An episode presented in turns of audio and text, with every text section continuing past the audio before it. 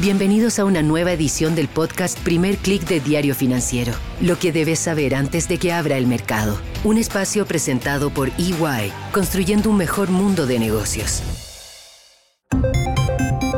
Muy buenos días, soy Marcela Vélez y desde Londres comento con ustedes las noticias que deben saber para comenzar el día. Bienvenidos a Primer Click de Diario Financiero. Buenos días, es miércoles 31 de mayo, así es, estamos por terminar el quinto mes del año. No sé ustedes, pero a mí 2023 se me está yendo a una velocidad increíble, no puedo creer que estemos por terminar ya el quinto mes del año.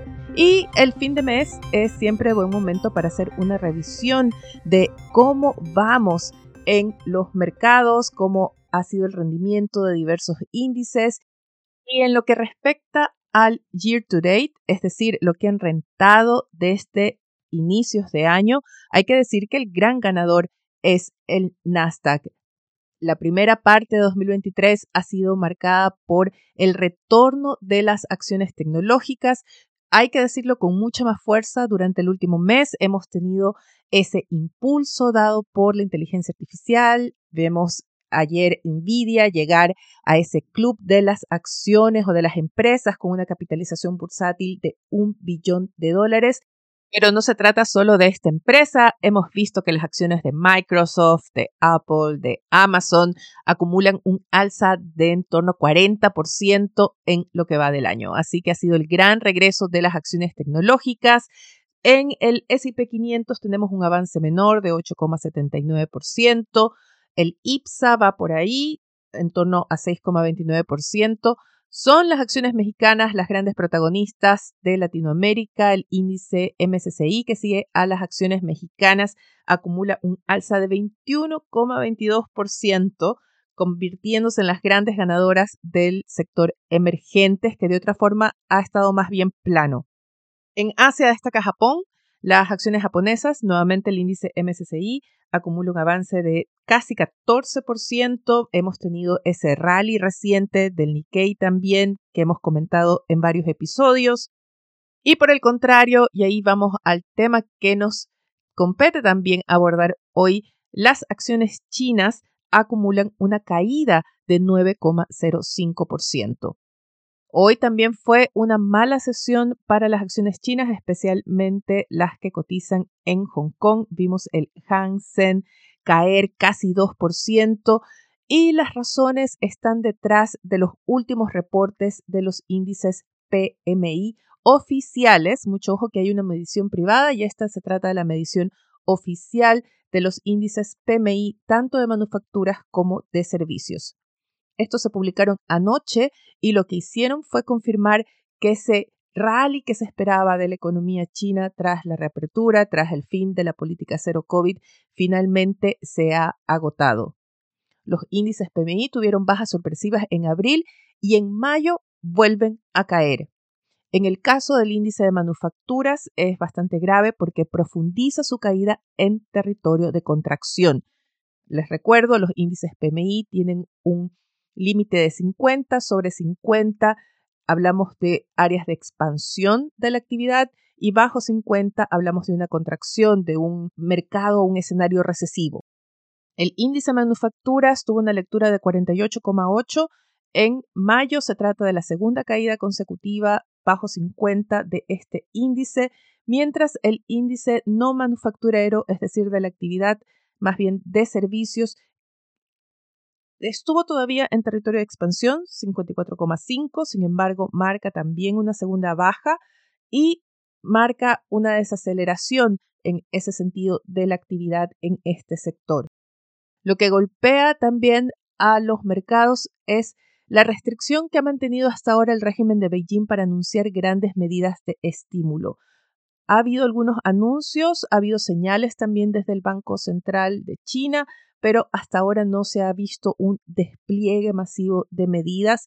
Y esto tiene que ver con ese balance que tiene que alcanzar Beijing entre mantener cierto dinamismo, proteger ese objetivo de crecimiento de en torno a 5% y al mismo tiempo lograr ese rebalance de la economía, dejar de depender del despliegue de gasto fiscal para sostener el crecimiento.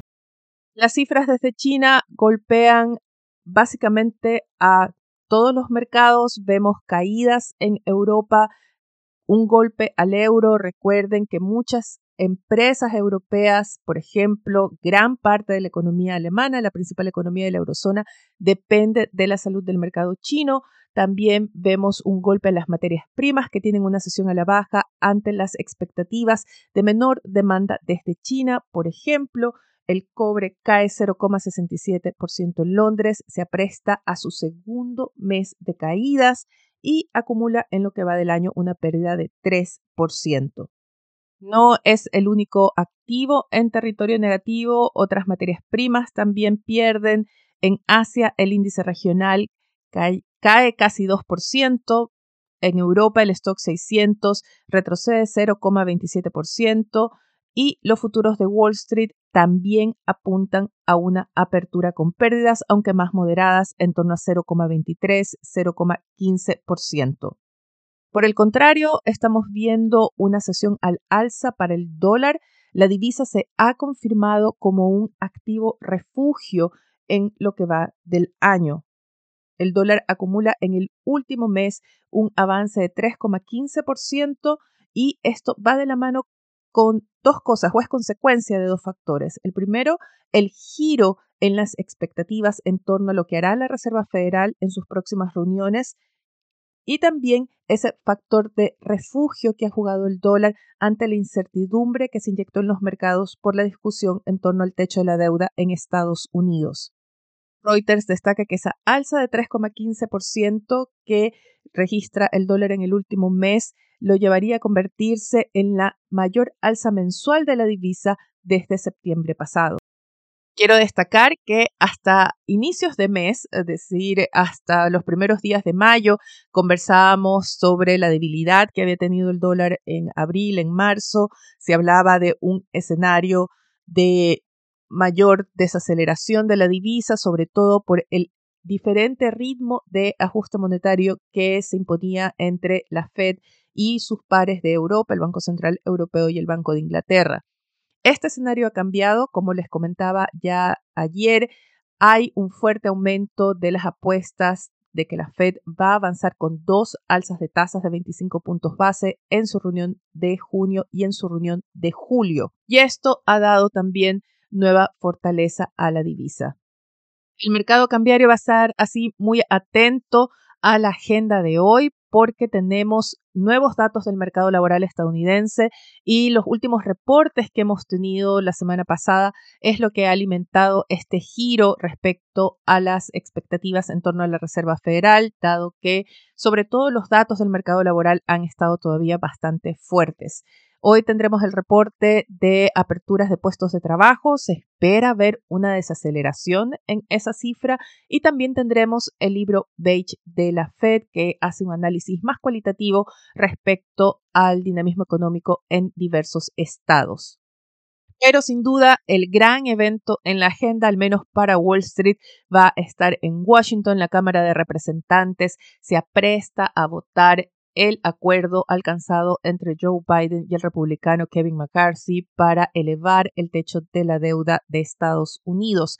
Ayer ya se creía que había suficientes votos para que este acuerdo pase su primer obstáculo, que es la Cámara de Representantes. Sin embargo, hay voces que están advirtiendo que podríamos ver que el trámite se posterga hasta el último, último minuto. Recuerden que el nuevo plazo es el 5 de junio y no es difícil pensar que veremos a Joe Biden firmando este acuerdo finalmente, convirtiéndolo en ley recién el domingo.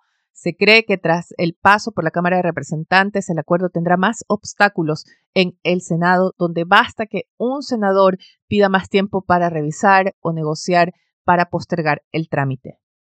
Pero salgamos de Estados Unidos porque también tenemos eventos importantes en el resto de la agenda. En Europa tendremos a la presidenta del Banco Central Europeo, Christine Lagarde, con una conferencia agendada.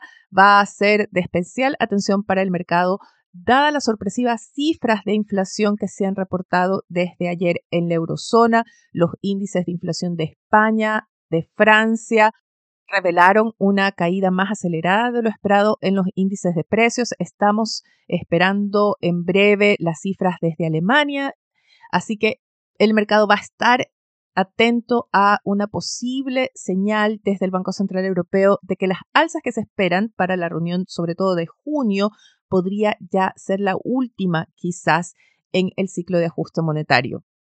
Foro de Europa en la región tendremos cifras de empleo y de deuda pública en Brasil. Recuerden que el tema fiscal es de mucha importancia para los analistas, inversionistas que siguen el mercado brasileño. Se teme un deterioro de las cuentas públicas, así que se va a poner atención a ese reporte. En Chile, el Instituto Nacional de Estadísticas entrega cifras de producción de cobre, producción industrial, ventas de retail. Analistas están esperando ver una caída en todos los índices va de la mano con ese deterioro del mercado laboral. Ayer se entregaron las cifras de empleo, la tasa de desempleo estuvo en torno a 8,7%. Se desaceleró un poco el desempleo respecto al 8,8 anterior, estuvo por debajo de lo que esperaban al menos los analistas extranjeros. Sin embargo, y así lo destaca Diario Financiero, los invito a leer el análisis en la edición de hoy. Lo que estamos viendo es todavía una tasa de desempleo muy alta comparada al año pasado, un punto porcentual más alta, pero también que se sostiene bajo el 9% por un mayor dinamismo del empleo público. Hay que preguntarse qué tan productivo es ese empleo público. No tengo detalles, así que no puedo opinar al respecto, pero vale cuestionarse. Y ya que menciono a Diario Financiero, quiero revisar con ustedes otros titulares. El principal recoge el análisis que hace Gasco del plan piloto de ENAP en esa distribución de balones de gas licuado y la empresa asegura que este plan de NAP dejó en evidencia los errores del informe de la Fiscalía Nacional Económica. Otro titular anuncia que la comisión experta termina la votación del anteproyecto de nuevo texto constitucional. Muy importante, este es un proceso que continúa, aunque no está en la primera línea de la preocupación de la agenda pública en estos últimos días. Y en el lado empresarial también tenemos un evento importante hoy. La SOFOFA escoge su nueva directiva, se reúne a las 6 de la tarde. Y a propósito de la cuenta pública que esperamos mañana, otro titular en la portada de Diario Financiero recoge la demanda o el pedido de la presidenta de la Comisión de Economía del Senado que pide al presidente Boric urgente un plan de reactivación económica. Con esto me despido por ahora. Los quiero invitar que sigan actualizados de las noticias del día y más visitando nuestro sitio web tf.cl, tfsud.com para las noticias de negocios de Latinoamérica. Antes de despedirme, quiero darle las gracias a mis colegas Francisco y Pablo que me invitaron al podcast Animales Financieros. Pueden escuchar quizás una versión más relajada de mí pueden conocerme un poco más en este podcast. Fue una conversación que disfruté muchísimo. También agradezco a Viviana Vega que me hizo llegar sus saludos y sus comentarios después de escucharme en este podcast que los invito a seguir y suscribirse. Eso es todo por ahora. Los invito a que, como Viviana, también me escriban. Pueden hacerlo a mi correo electrónico mveles.df.cl o a mi cuenta de Twitter arroba Marcela. Les deseo que tengan un buen día. Nosotros nos reencontramos mañana. Esto fue el podcast Primer Click de Diario Financiero. Lo que debes saber antes de que abra el mercado. Un espacio presentado por EY, construyendo un mejor mundo de negocios.